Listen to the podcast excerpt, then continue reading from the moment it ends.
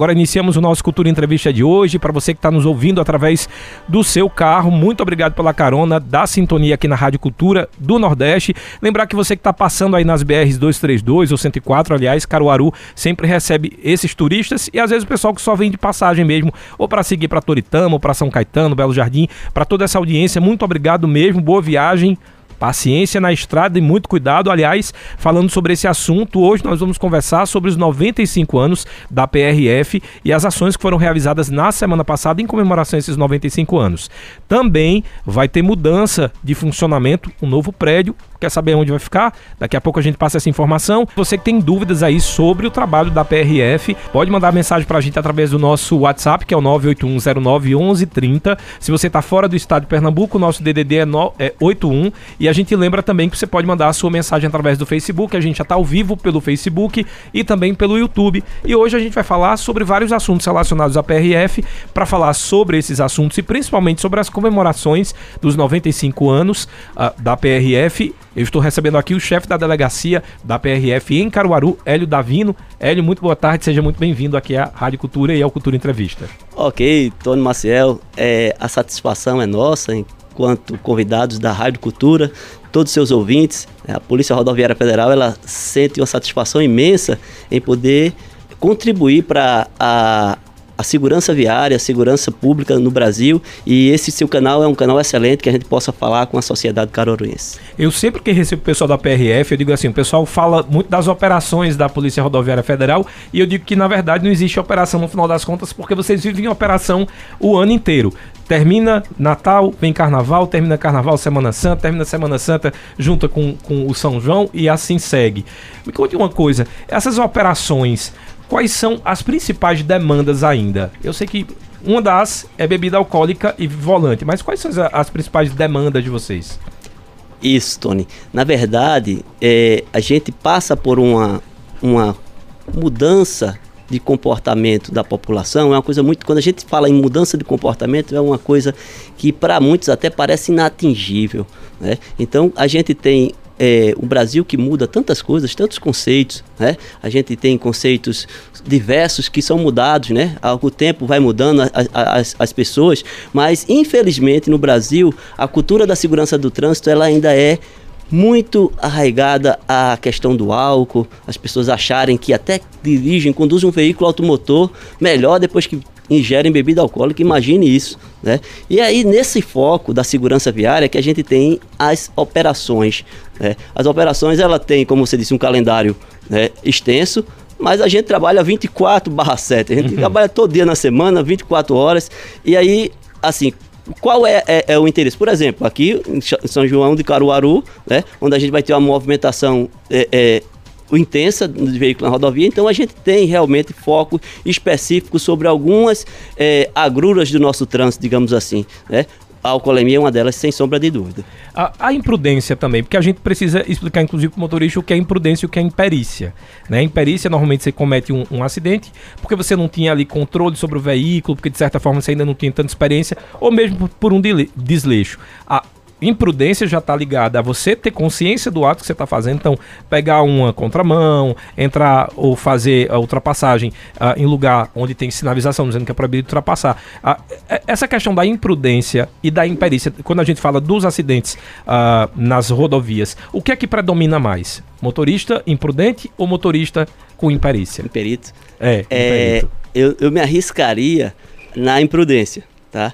Porque saber o que fazer é inclusive um dos temas nossos da educação para o trânsito, né? Porque muita gente, se eu chego e pergunto aqui na rádio, a gente faz uma enquete, as pessoas sabem como devem proceder. Uhum. Mas querer fazer, existe até uma canção muito bonita, né? A, a, a lição sabemos de cor, só no resta aprender. Né?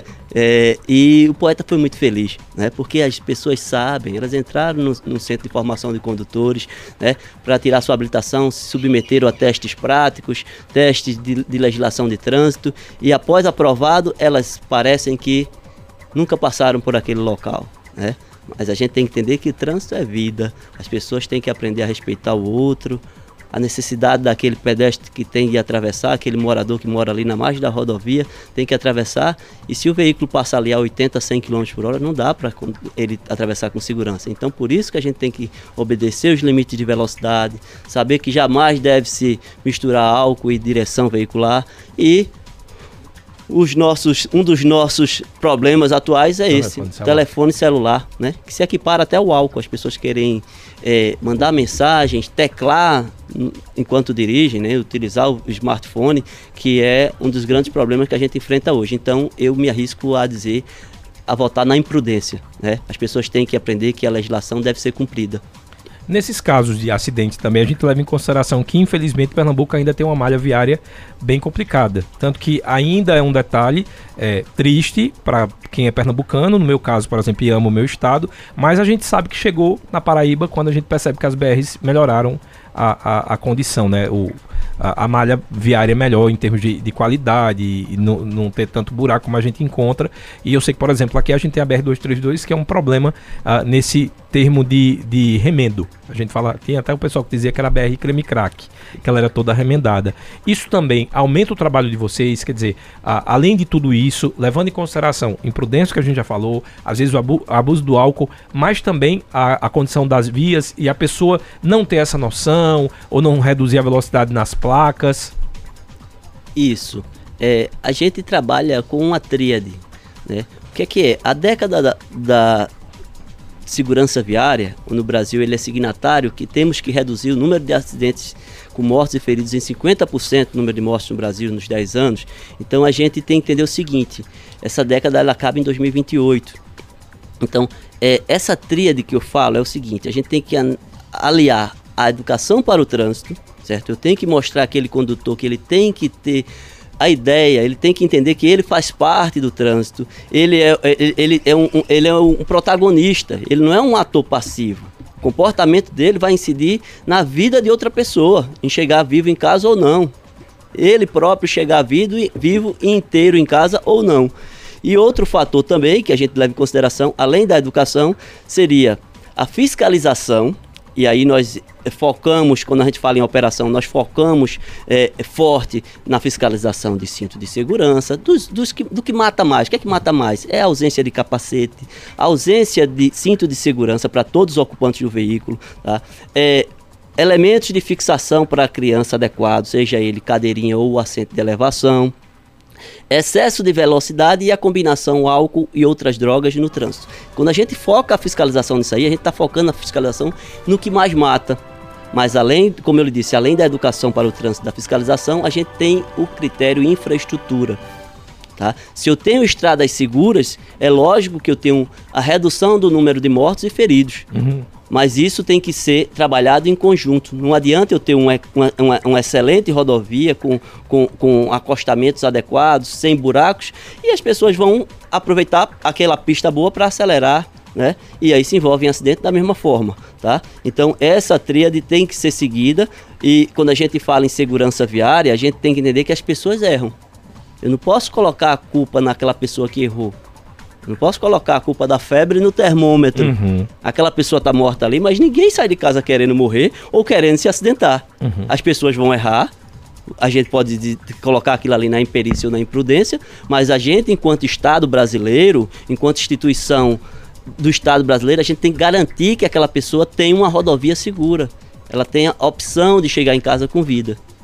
Quanto tempo já que você já está na, na PRF? Na PRF, 13 anos. 13 anos já. Exato. Você é de Recife, estava dizendo Eu sou recifense, recifense. É, mas na PRF eu já rodei bastante. Eu, eu entrei pelo estado de Roraima, Boa Vista, hum. depois fui lotado na Universidade Corporativa lá em Santa Catarina e a, atualmente eu estou aqui na, na delegacia de Caruaru, recentemente convidado pelo superintendente para assumir a chefia da delegacia. Muito bom, é bom que eu consigo fazer aqui já um panorama.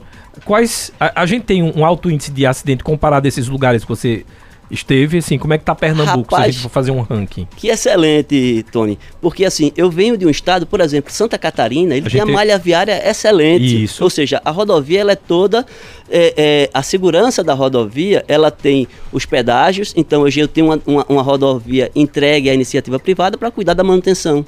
Aí a gente vai dizer, não tem acidente? Tem acidente e tem acidentes graves. E morre gente. Por quê? Excesso de velocidade. Eu tenho uma pista boa, aí o cara vai inventar de fazer um racha.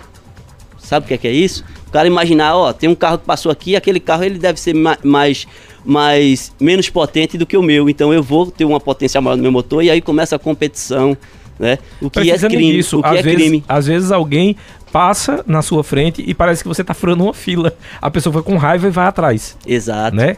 Eu já, já presenciei isso, assim, da pessoa sair a, acelerando porque a, a, ele estava na, na faixa mais rápida, a pessoa passou pela lateral na duplicada, voltou para a faixa mais rápida e seguiu. Pois esse aqui que estava devagar foi mais rápido para trancar e Que bom, frente. Tony, que bom. Porque a gente, assim, aí a gente vai agora para o critério da, da, da, do desconhecimento da lei. As pessoas, quando estão aqui na 232, ela está na faixa. Eu tenho que sempre alertar isso. Os veículos que se deslocam pela faixa da, faixa da esquerda são veículos mais velozes. Os veículos mais lentos eles, e veículos de carga, é, eles têm que se manter na faixa da direita. E aí aquela faixa da esquerda, ela serve para você deslocar com mais velocidade. Se tem alguém solicitando passagem, você tem obrigação. Hum. Aí eu hum. ressalto, pessoal. Você está seguindo pela faixa da esquerda e o motorista que vem atrás cortou luz, tome a faixa da direita. Ah, mas tem buraco. Ah, mas está mal conservada. Depois você retorna para aquela faixa. Então, Porque a... aquele veículo que tem atrás de você, ele tem necessidade de passar. Ah, mas eu já estou na velocidade máxima da via. Não interessa, tá? O, o veículo, o veículo tem que se deslocar pela faixa da direita e facilitar a, a passagem de outros veículos. Não a ultrapassagem. A ultrapassagem eu tenho que vir atrás, tomar a faixa da esquerda, depois tomar, retomar a faixa de origem. Aí no caso a gente fala muito na, na ultrapassagem em faixas de pistas de, de é, vias de pista simples. Nas vias de, de, duplas, como aqui na 232, a gente tem que sempre facilitar a passagem daquele veículo que vem na faixa da esquerda. Ah, bom saber, porque já aconteceu comigo de estar tá naquele, já na, na velocidade máxima, que seria acho que 100 na via, no trecho que eu tava, a pessoa corta a luz e eu fui, mas fui achando ruim. Porque eu disse, eu já tô no máximo, mas nesse caso então, quem está fazendo errado é ele, eu faço o certo, vou para a faixa da direita, deixo ele ultrapassar. Se for Isso. o caso, buraco que era uma via de buraco, eu posso retornar então para essa faixa da esquerda. Exatamente. Porque imagine que aquela pessoa, ela tem necessidade, né?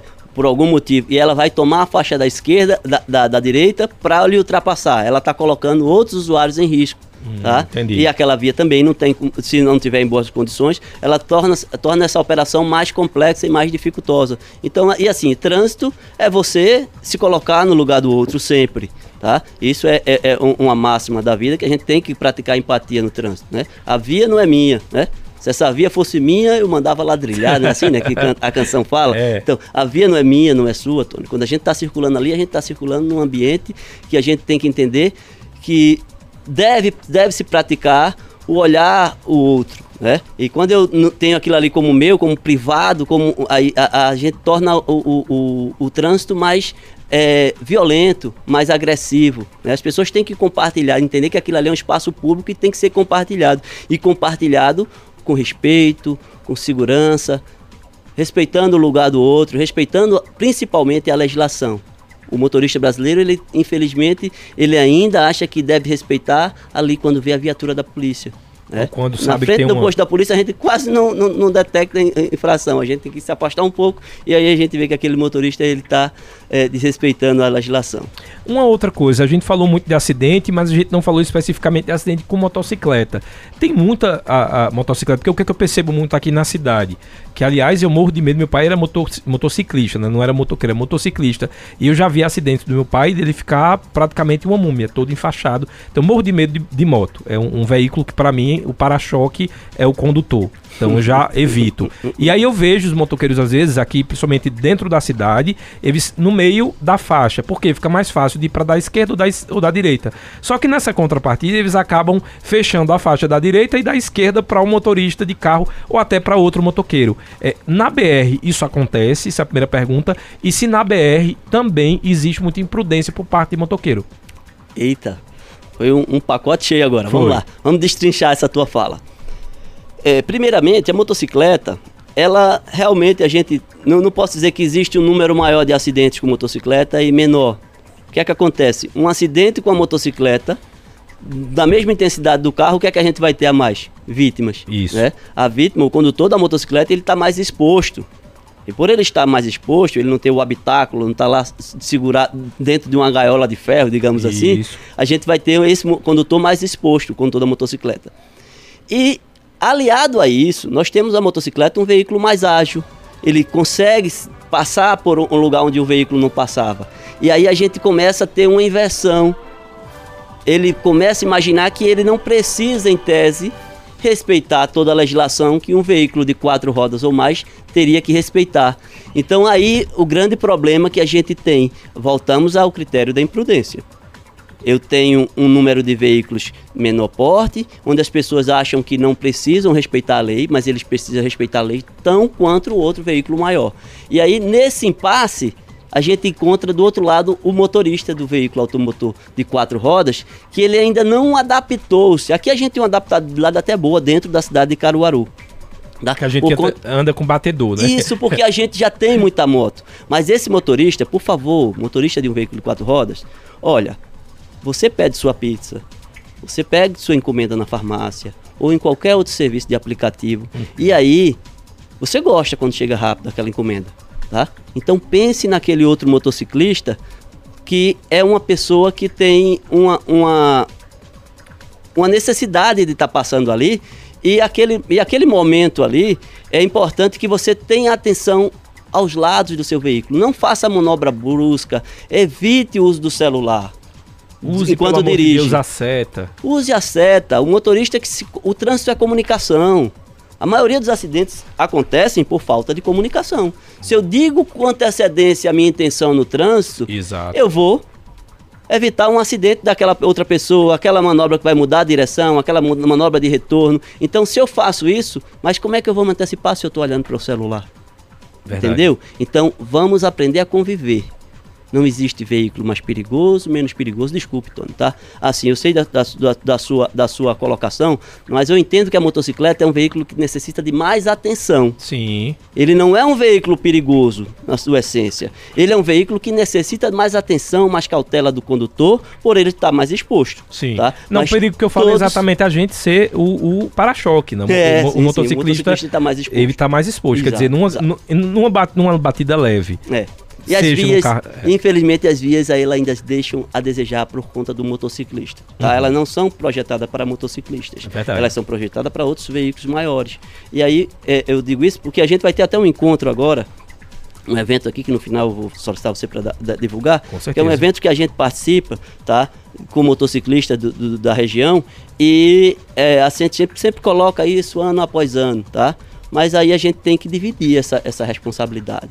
Nem sempre a responsabilidade é do motociclista que está ali no chão, não. Ele está ali no chão porque se fosse o motorista do carro que estivesse no chão, ele estaria também. Então, uhum. quer dizer, temos que compartilhar essa culpabilidade, tá? Os estudos são poucos que existem no Brasil. A gente tem estudos de levantamento de dados de acidente na rodovia, mas a gente sabe que existe uma culpabilidade agregada do motorista do veículo de quatro rodas e do motociclista, tá? A gente tem que aprender a conviver. Aliás, quando eu falo, inclusive, do perigo e que eu não pegaria uma moto, é porque muitas vezes o que deveria ser o contrário, que é o maior cuida do menor, é no trânsito aplicado de forma inversa. É o, o, o, carro que acha que pode derrubar o motoqueiro porque o carro dele é maior, é Exato. o carro maior que, que acha que pode passar na frente do carro menor porque ele é maior. E é o contrário, no trânsito, o menor deveria, o maior deveria cuidar do menor. E aí entra na ordem, inclusive, até chegar no pedestre. Exato. Posso ler para você? Vamos lá, deixa eu ser todo. No trânsito, os veículos maiores são responsáveis pela dos menores, os motorizados pelos não motorizados e todos eles pela incolumidade dos pedestres. Boa. Tá, tá no código, tá, tá, na, tá na veia já, né? O, o, código de trânsito a gente decora. Tirei faz uns 12 decora, anos e tô lembrado. Isso. Mas o que é que acontece? Vê bem, o que é que a gente está falando com isso? Os veículos maiores são responsáveis pela segurança de todos. Exato. Né? Se eu tenho um ônibus, se eu tenho um caminhão, é lógico se ele vai colidir com um veículo menor, o estrago é grande. E daí a necessidade daqueles veículos motoristas, de, por exemplo, de um caminhão que está transportando 50, 60, 80 mil litros de, de, de, gasolina. Ele tem uma responsabilidade imensa.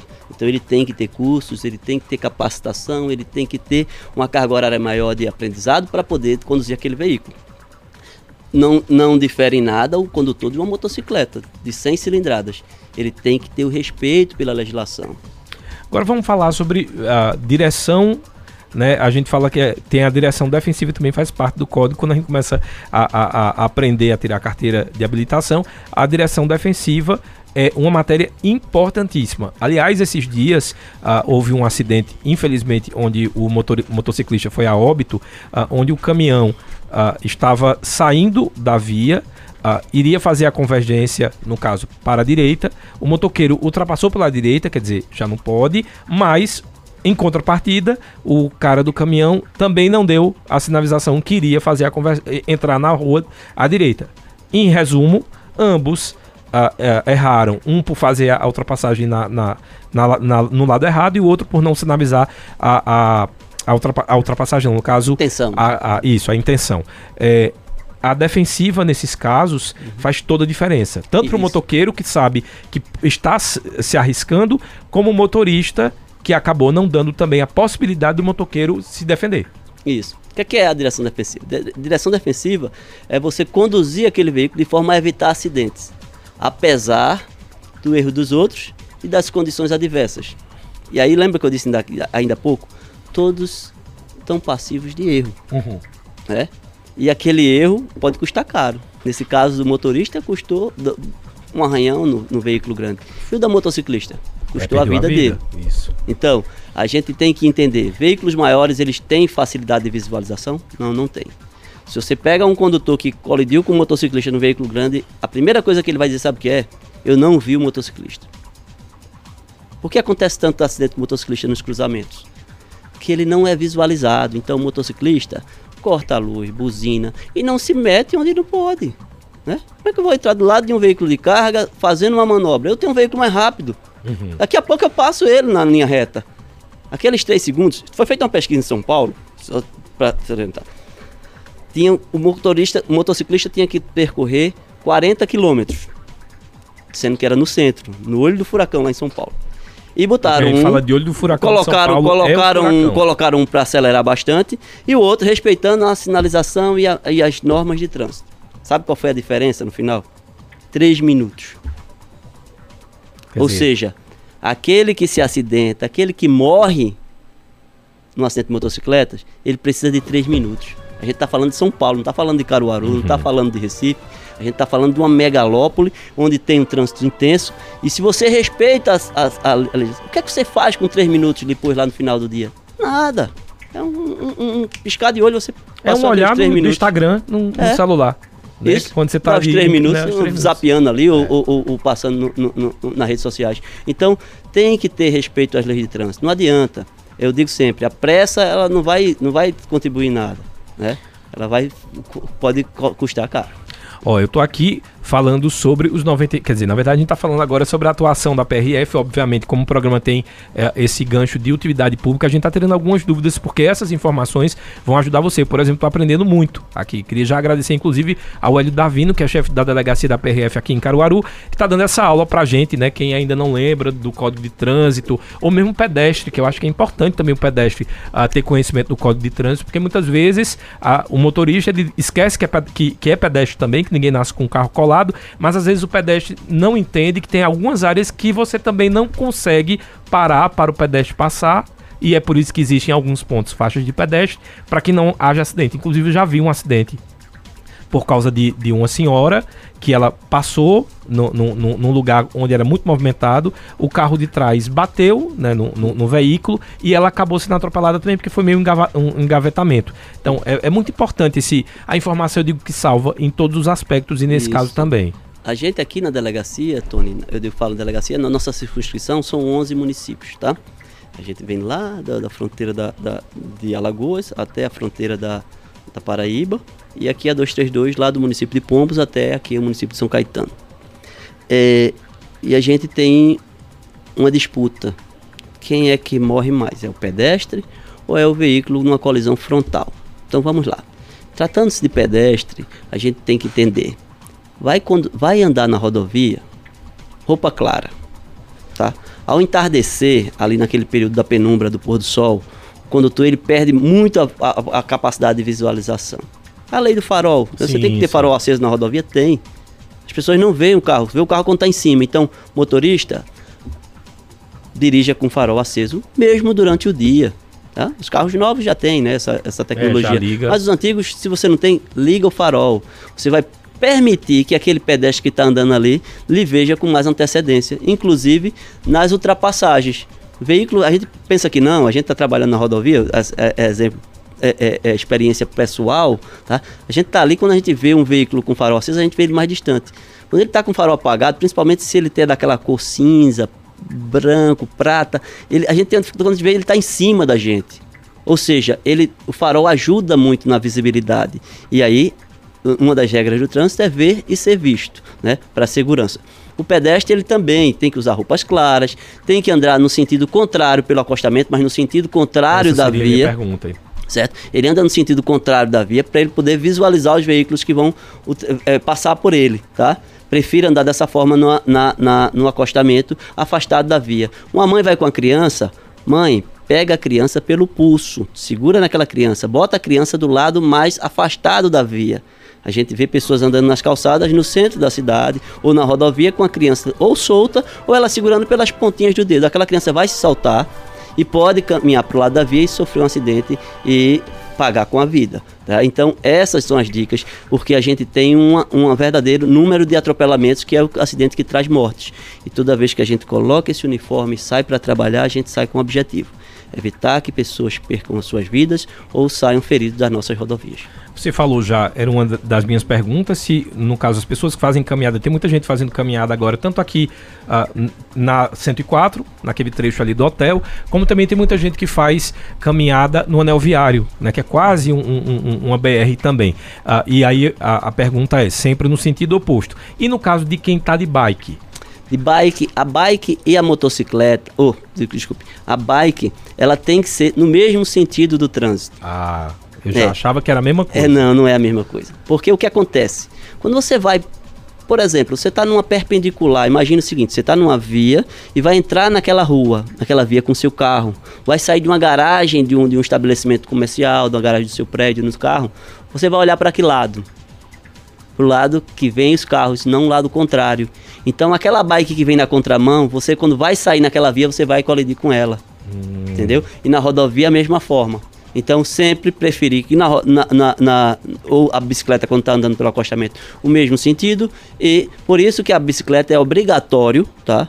não é uma, uma, coisa facultativa, o retrovisor do lado esquerdo da bicicleta. Ele tem que ter um espelho retrovisor do lado esquerdo, obrigatório. Se ele quiser estar nos dois, melhor. Mas ela tem que ter um espelho retrovisor, tem que ter catadiópticos, né? Aqueles o, o, olho de gato que uhum. a gente uhum. chama, né? Que, que reflete na, na, nos pedais, no, no, ao lado, entre, nos enraiamentos dela na roda e também tem que ter uma buzina. Muito bom. A gente está aprendendo aqui. Daqui a pouco a gente vai falar um pouco sobre as ações da PRF dos 95 anos que eu sei que aconteceu no dia 28. Vamos falar da mudança também do prédio e vou trazer as perguntas dos ouvintes. Aliás, está chovendo pergunta aqui. Eu peço só aquele combinado da gente. Quem mandar pergunta por áudio, manda no máximo um minuto para que a gente possa colocar no ar. E aqui a gente está falando com o Hélio Davino, que é chefe da delegacia da PRF Caruaru, falando sobre as ações. Você tem alguma dúvida sobre esse assunto, manda sua pergunta. Pode ser no Facebook, pode ser no YouTube e também no nosso WhatsApp, que é o 981091130. No segundo bloco, quem manda no programa e quem faz as perguntas são vocês, os ouvintes aqui do Cultura Entrevista. Um abraço aí pro Renato Simeão, lá do Vila de Joá, que tá ligado aqui na melhor audiência, sintonia da Rádio Cultura e ele dizendo que é muito fã aqui da rádio. Muito obrigado, Renato. Um abraço aí para vocês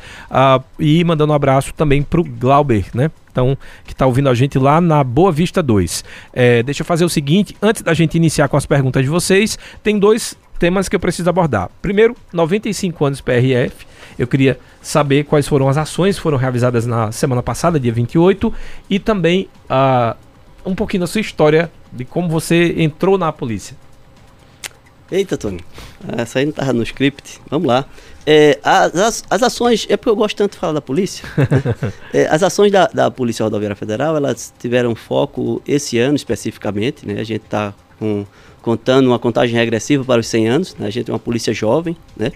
uma, uma, uma polícia que tem apenas 100 anos, digamos assim, tá? Mas a gente tem 100 anos da fundação, a gente éramos inspetores, né? Eram inspetores é, é, policiais rodoviários federais só a partir há 30 anos, né? A gente tem autonomia administrativa agora a gente pertencia ao Departamento Nacional de Estradas e Rodagem, na sua, na sua criação, em 1928, né, onde foi criado a, a, a Polícia das Estradas, das Estradas e Rodagem, mas a gente passou a ter autonomia administrativa a, a partir agora, funcionar como instituição de Estado, né, ligada ao Ministério da Justiça, faz apenas, apenas 30 anos. Né. É, e as, as, as, comemorações, que a gente está numa contagem regressiva, como disse você, para os 100 anos, né, elas, esse ano passou por uma, uma, uma exposição histórica, tá? A gente expôs é, algumas viaturas antigas, imagens, né? contou a história de alguns policiais e aqui foi na, na delegacia lá nova, né? Na nossa delegacia que a gente até vai falar da inauguração falar dela, agora. né? Que é, é um prédio novo, foi recentemente inaugurado, tá? E essa é, lá tivemos exposição de viaturas antigas, alguns policiais aposentados foram lá com seus uniformes, né?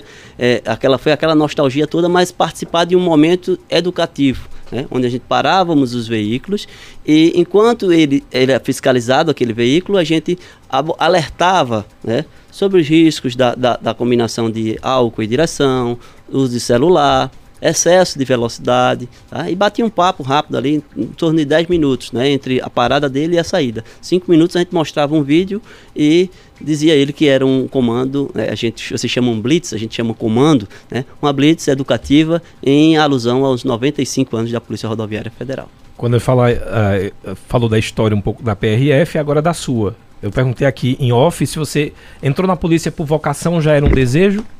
É, exato. Eu, eu sempre quis, né? Vestir esse manto, que eu digo que para mim é um manto, um manto azul, né? Assim, e eu passei um tempinho estudando. Né? Eu passei nove anos da minha vida. No, no ano de 2002 eu comecei a estudar para a PRF e só vim lograr isso no, no concurso em 2009, em 2011, né? E adentrando na polícia em 2012. Então foi uma jornada grande, né? Eu sempre quis, eu trabalhava com, com é, eu era bombeiro militar aqui no estado de Pernambuco e salva-vida sempre foi uma, uma, uma, uma, uma questão de, de, eu tive perdi meu pai muito cedo no acidente automobilístico uhum. isso também me motivou bastante né? E hoje estar tá falando para vocês isso aí é uma coisa que a gente acredita né? E que cada pai de família que cada filho que chegue na sua casa são e salvo inteiro. A gente sai de casa para dar uma entrevista na rádio, você vai para entrevistar alguém, outro vai para a escola, mas o maior objetivo é a gente voltar, retornar aos nossos lares com segurança. E é para isso que a gente trabalha. Muito bom. Zé de Paula de Sairé tá mandando um abraço aqui para a audiência da Rádio Cultura. E vamos lá então para as perguntas. Quem mandou essa foi o Torres, chefe de prevenção. Ele colocou que algumas pessoas criticam a fiscalização da PRF, mas o objetivo dessas fiscalizações é justamente proteger a vida do, do condutor. Parabéns a esses guerreiros. Obrigado, Torres. É, é bom lembrar, né? As pessoas, elas, até em casa, né? Quando a gente dá uma. Chega com o nosso filho, não que a gente vá estar tá admoestando ninguém, a gente faz isso na escola mesmo, uhum. né? A gente dá educação para o trânsito na escola para isso, para que o filho diga, papai, mamãe, ontem eu vi um depoimento fantástico de um aluno de uma, de uma escola em Minas Gerais que ele recebeu uma palestra da PRF e pediu para todo mundo colocar o cinto e ficava fiscalizando aquilo. E aí, quando ele teve um acidente, infelizmente teve um acidente, é, eu tô, fugiu a memória aqui o, o município lá do, de, de, Minas Gerais, mas aí houve um acidente. E a avó dele disse Parece. isso é, é, é, depois. A gente tá todo mundo salvo por causa dele. Esse guri aqui que tá, tá, tá, tá é, enchendo o saco da gente para colocar o cinto, inclusive no banco de trás, né? Que a gente para o veículo, a gente sabe que está lá o condutor usando o, banco, o cinto de segurança, mas as pessoas do banco de trás não estão, estão sem. Então, o condutor, você usa o cinto, mas você é responsável pela segurança de todos os ocupantes do veículo. Você é responsável para que antes de sair com o veículo, colocar o veículo em circulação, dar uma olhada lá para trás, ver se seu filho está bem fixado, ver se as pessoas que estão no banco de trás estão usando o equipamento adequado para fixação.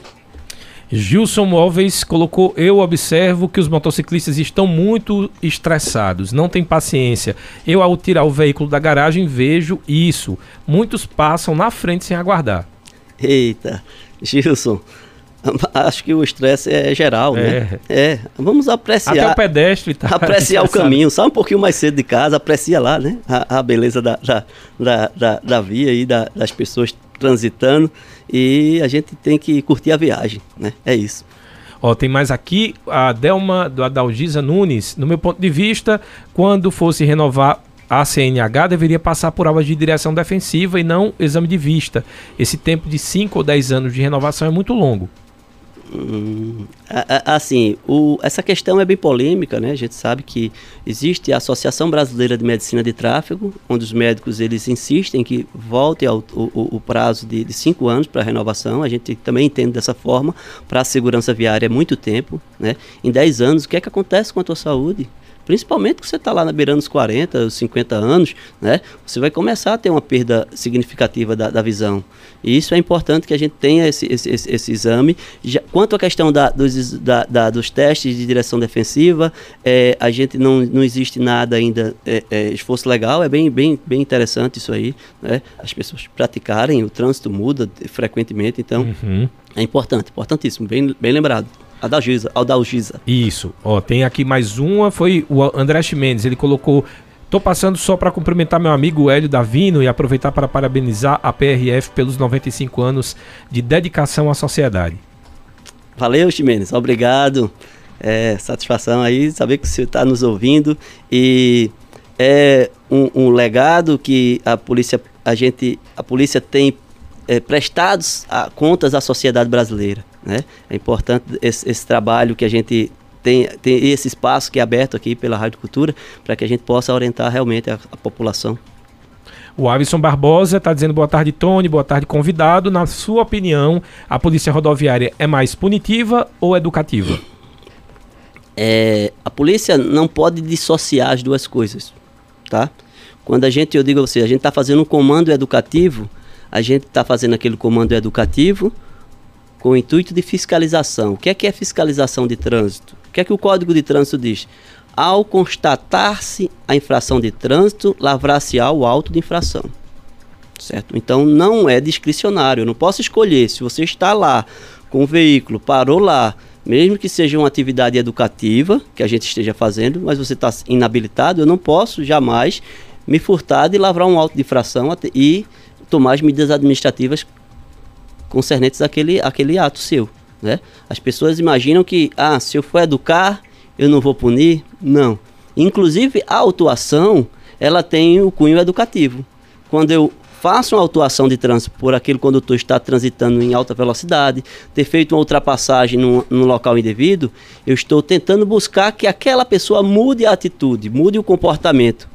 Seja ele com um, um, uma, uma, um, uma punição monetária ou não. Uhum. Nem todo mundo, que vocês sabem, a gente, a gente imagina que as pessoas. Se, é, o bom seria que a gente tivesse aquele conceito de educação que eu fizesse simplesmente por acreditar que é, é aquilo ali é o correto. Se a né? gente tivesse esse nível de educação, depois que a gente tivesse a formação para tirar uma carteira de habilitação, com certeza não precisaria nem da PRF e educando, porque tá tudo no código, que a gente inclusive estuda para tirar a carteira. Exato. É uma questão Todos muito... os países do mundo existe a polícia. Uhum. Né? Alguns não têm exército, mas todos têm a polícia. Uhum. Apesar de ter a educação maravilhosa aquele país, mas ele tem que ter um órgão que fiscalize o cidadão.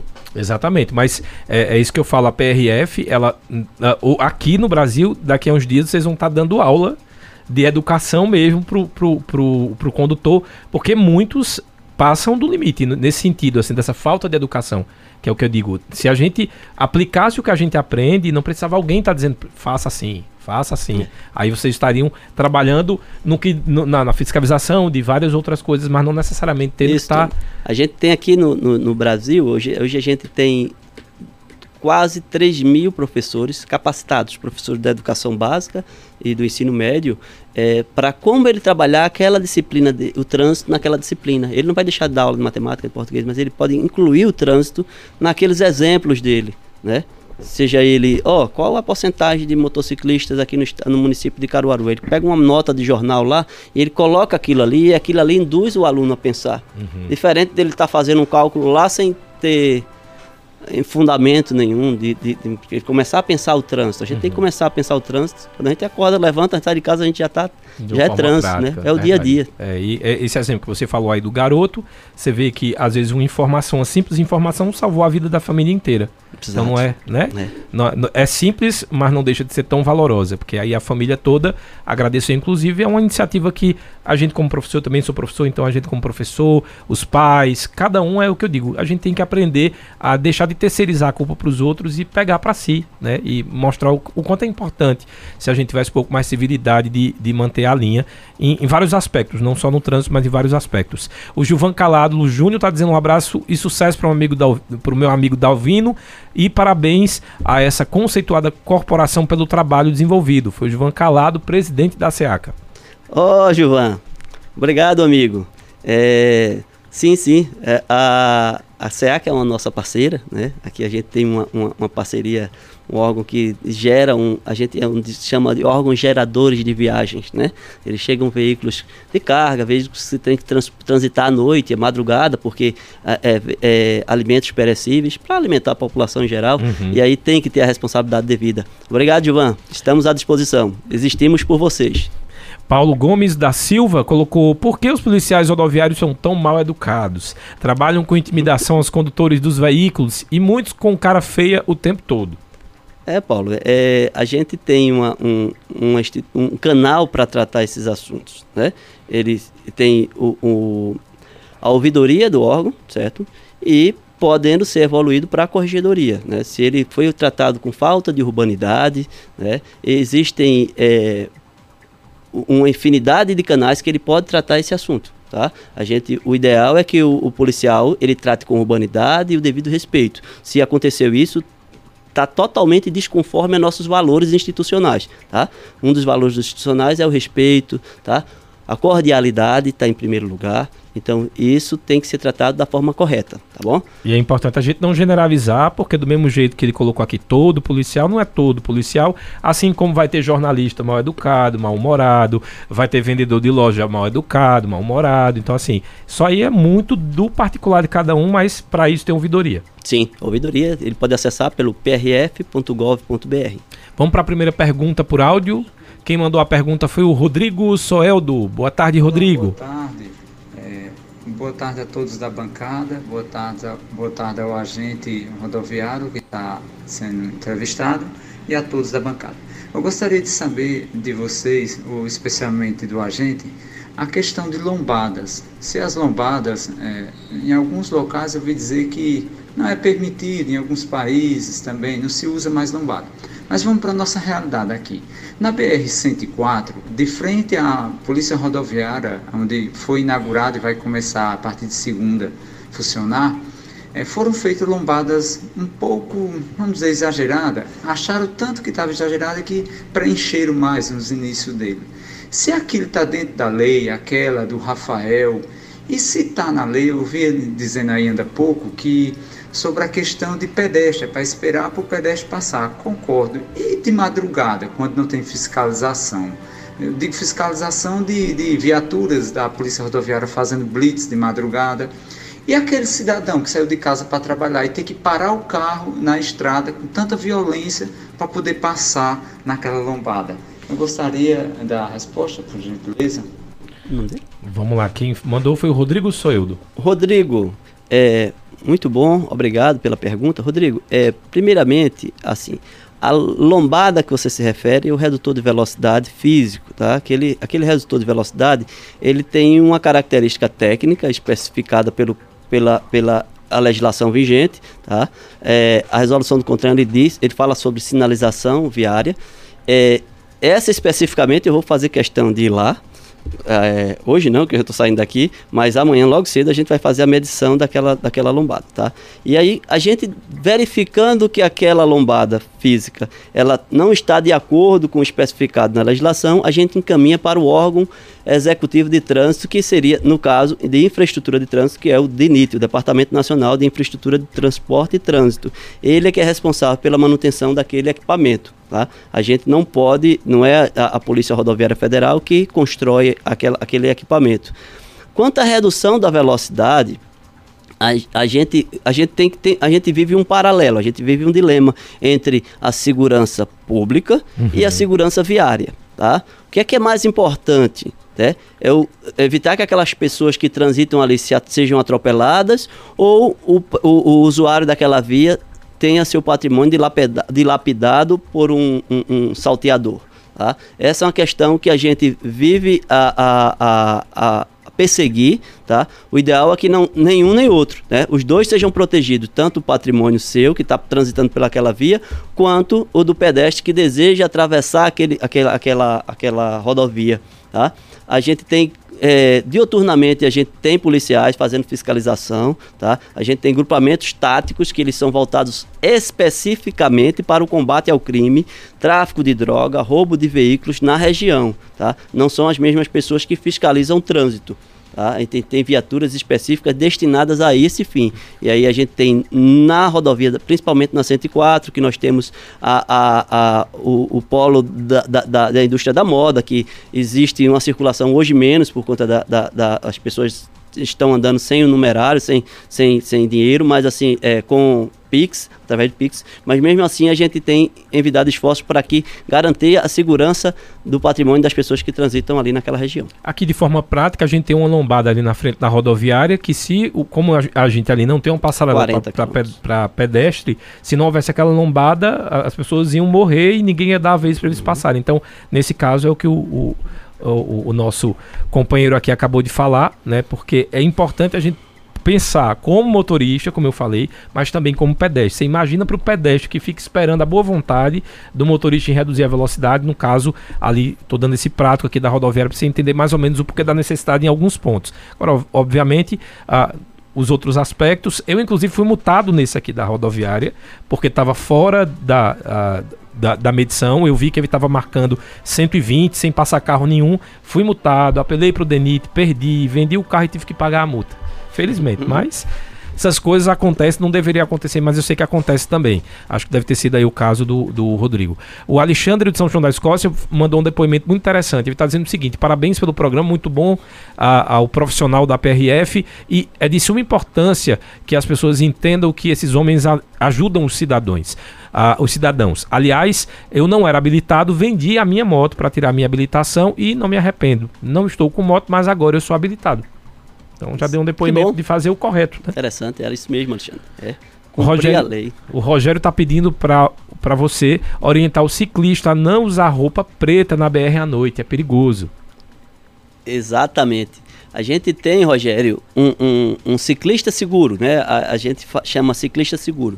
E a gente, o policial, ele tem um, um número de ciclistas para fazer essa atividade educativa. Principalmente, Rogério, a gente, quando você fala ciclista, não sei se você é um ciclista esportista, a, o ciclista esportista não é o nosso maior problema. O maior problema é aquele, aquele ciclista que vai usar a bicicleta para ir trabalhar.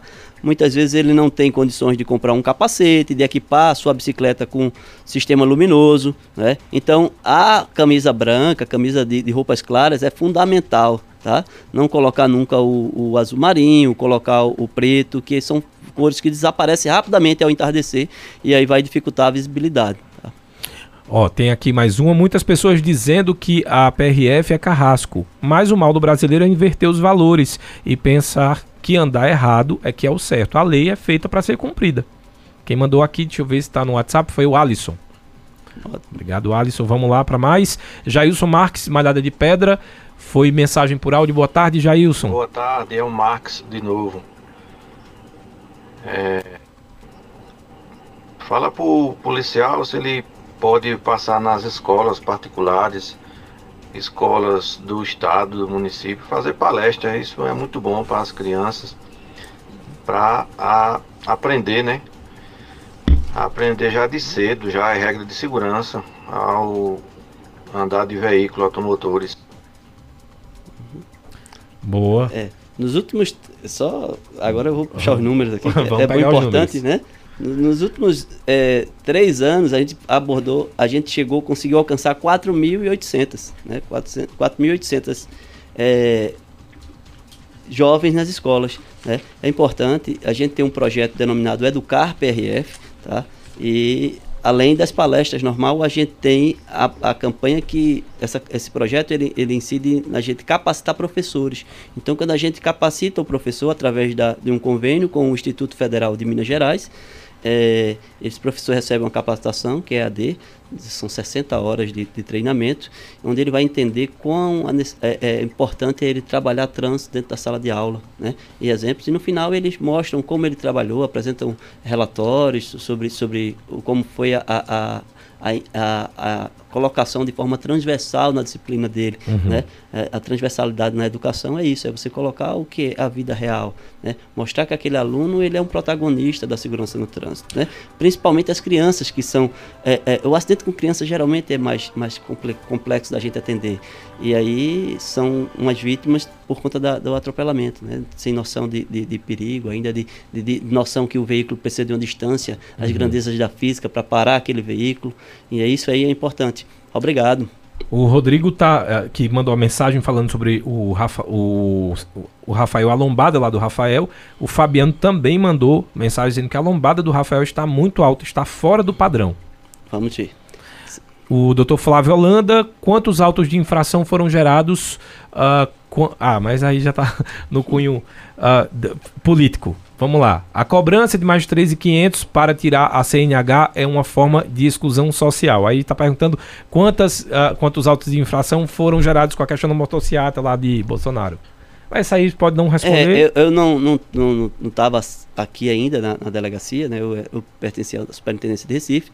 É, a, a questão a gente tem sempre a noção de que se colocar a política à frente de algumas coisas. Uhum. Né? Eu sou um órgão, eu, eu, faço parte de uma instituição que é uma instituição de Estado. O Estado brasileiro ele tem instituições fortes. Uma delas é a minha instituição, a Polícia Rodoviária Federal, certo? Há quem diga que ela tenha sido aparelhada, quem diga. Eu sempre cumpri meu papel, sou cumpridor dos deveres, tá? E, hum, exemplo, existe legislação específica tá? De quando o presidente da República ele se encontra num determinado local, ele pode criar um círculo de, de, de, de, de proteção daquela autoridade e naquele momento ali a gente não está, nem a policial está presente, nem armada poderia estar em algum lugar daquele. Uhum. Então, assim, é, dificilmente a gente vai entender que aquele local fechado ali para atividade policial, tá? Mas é, no que tange à segurança viária, a, a, a, a educação para o trânsito, é, a Polícia Rodoviária Federal, ela todos os dias, quando eu acordo, que eu, vou dizer novamente a você, coloco esse uniforme, eu estou a serviço do Estado brasileiro e não do governo A ou governo B. É, a, a, infelizmente, a gente sabe que as bandeiras políticas né, têm levado a sociedade a pensar de forma diferente disso. Tá? E isso aí é uma, uma coisa ruim para as instituições, né? elas serem é, colocadas como, como vilãs, como, como é, é, protagonistas de, de, de, de posições políticas. Ó, oh, deixa eu só uh, passar essa pergunta, que não vai dar tempo. Tem muita pergunta chegando ainda. O Josafá está dizendo o seguinte: ele quer saber, no sentido, aquela lombada ali no sentido São Caetano, Agreste Alter Parque, a velocidade é 110 ou 60? Ele está confuso ali. Eita. Então, onde, é, onde é específico? A, na, indo em direção a São Caetano, na frente daquele parque, uh, no parque aquático. Ali não tem, não tem, eu acho que ali não tem, ali é um é. contador de, de, de, de, de veículos. Né? Ah. É quando tem a, a, a lombada eletrônica... Se não tiver 110. Necessariamente tem que Se ter... não tiver 110, quando tiver tem que ter a, a sinalização certo. da velocidade. Então, pronto, eu, eu lembrei que da última Se vez for dúvida, ela, ele, ele já pode recorrer, se ele tiver dúvida nessa questão da, da... Foi autuado, tem dúvida da fotografias do local, tá? certo. Tá? E aí ele recorre, né? Inclusive a gente poderia falar sobre o horário lá, da, da, da, da a gente está inaugurando a, a, a Vou falar delegacia. agora, por isso que eu encerrei as perguntas okay. aqui. Eu já quero dizer que para o pessoal que na, a partir da próxima segunda-feira a delegacia e a unidade operacional da Polícia Rodoviária Federal em Caruaru vai funcionar no quilômetro 57 na BR-104. Lá vai ter inclusive atendimento administrativo ao público. Eu queria que você falasse um pouquinho sobre esse prédio, onde fica especificamente e como as pessoas podem acessar esse serviço. Isso, é o, o, antigo posto do Juriti, né, uhum. como a, a, a, população conhece, que agora a gente deixou de chamar localidade e ali fica, se torna a unidade operacional. O posto a gente chama de unidade operacional, que as uhum. pessoas chamam de. É, o comum é o posto da PRF, é a unidade operacional. Nós temos a unidade da Delegacia de Caruaru, nós temos a, a unidade operacional do Gravatá e a unidade operacional de Caruaru, que é justamente o antigo posto do Juriti. Essas funcionam 24 horas, tá? 7 dias por semana. pode ser encaminhado alguma demanda administrativa? Pode. Mas o ideal é que o usuário ele, ele utilize da delegacia, que é um prédio de serviços administrativos, é o qual eu trabalho, tem uma equipe lá é, dedicada à resolução de, de, de, demandas administrativas da nossa instituição, tá? que estão presentes lá na carta de serviço que o, o, o, cidadão pode acessar através do prf.gov.br. É importante falar que lá 24 horas. No, no, nas unidades operacionais. Na Sim. delegacia, qual trabalho, ela funciona de segunda a sexta, tá? certo. Tá? de 8 horas às 17 tá? E ela, e ela essa, essa delegacia, ela, ela trabalha de semana para quê? Para que ele vá lá apresentar apresentação de um condutor infrator. Ah, eu recebi um auto, mas não era eu que estava dirigindo. Ele vai lá encaminhar esse auto. Ah, eu fazer uma defesa de autuação, também lá, hum. tá? Ah, eu vou, vou é, é, requerer um, um, um, curso para condutor de veículo indivisível, vai lá também. Então, é todas as demandas administrativas que possam ser é, que necessitem da presença dele. Que se é que a maioria dessas também podem ser resolvidas pela internet e através da petição eletrônica.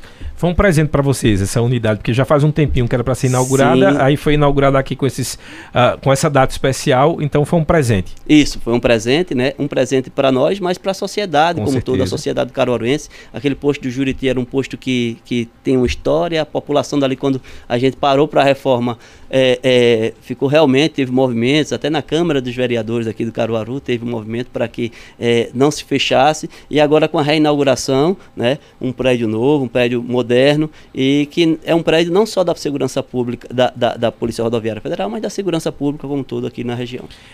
Hélio Davino, chefe da delegacia da PRF em Caruaru. Amei aqui o bate-papo, a gente tá até conversando aqui a leveza que você tem para explicar as aulas. Eu saí aqui eh, sabendo um monte de coisa que eu não sabia, que eu achava que era. Por isso que é importante a gente estar tá sempre lendo. É, também as informações, algumas coisas do código mudam. Muito obrigado pela sua entrevista, mas eu quero já uh, marcar uma próxima para que a gente possa. Uh, continuar nesse, nessa prestação de serviço, porque tiveram algumas perguntas que ficaram aqui uh, ainda pendentes. Podemos marcar então? Ok, sim, com certeza. A, a Polícia Rodoviária Federal está à disposição da sociedade brasileira né, para tirar, tirar dúvidas. Inclusive, eu gostaria de deixar, é, Tony, o nosso telefone da nossa unidade, pode ser? Pode sim. É, a, a, unidade ela tem dois telefones. Tem o fixo, tá? que é o 81 DDD 3201 0720, tá? É cidade administrativo, tá? E também temos o, o nosso celular, que é o 81 também, DDD o 98 276 9574. Esses dois telefones a gente atende e tira dúvidas também do usuário que quiser nos procurar. Ok? Valeu, muito obrigado pela participação. Wanda Maia aprendeu muita coisa. Que aula, né? né? Que entrevista. Precisamos repetir, viu? Porque aqui ó, choveu de ouvinte. Exatamente. Quero até pedir responder. desculpa aí para os ouvintes que mandaram bem no finalzinho do programa, tipo, tô vendo aqui 2h54, aí fica muito em cima, mas Louro da Malhada ligado, João do Cândia, Alexandro Vicente, Rogério Soeldo, o Sivonaldo da Taquara, ele falou aí do preço da, da CNH, dizendo que se fosse mais barato a população teria mais acesso. Existe aí um programa também, não sei se foi retomado do governo, que era a CNH Popular. Popular, então é bom também se informar é, sobre isso, Sivonal, mas se Ronaldo, aliás. Mas a gente volta com esse tema. Vou só constar aqui a agenda para que a gente possa remarcar uma outra entrevista com ele, Davino. E agradecer a você. Lembrar que o nosso programa fica disponível no Facebook, está disponível já no YouTube. Ah, terminou aqui a live, já fica disponível. Aliás, vocês já podem até voltar, caso perdeu aí o programa, já pode voltar e já fica disponível para vocês assistirem desde o começo. E a partir de agora, o programa vai ficar disponível também o link do nosso Spotify.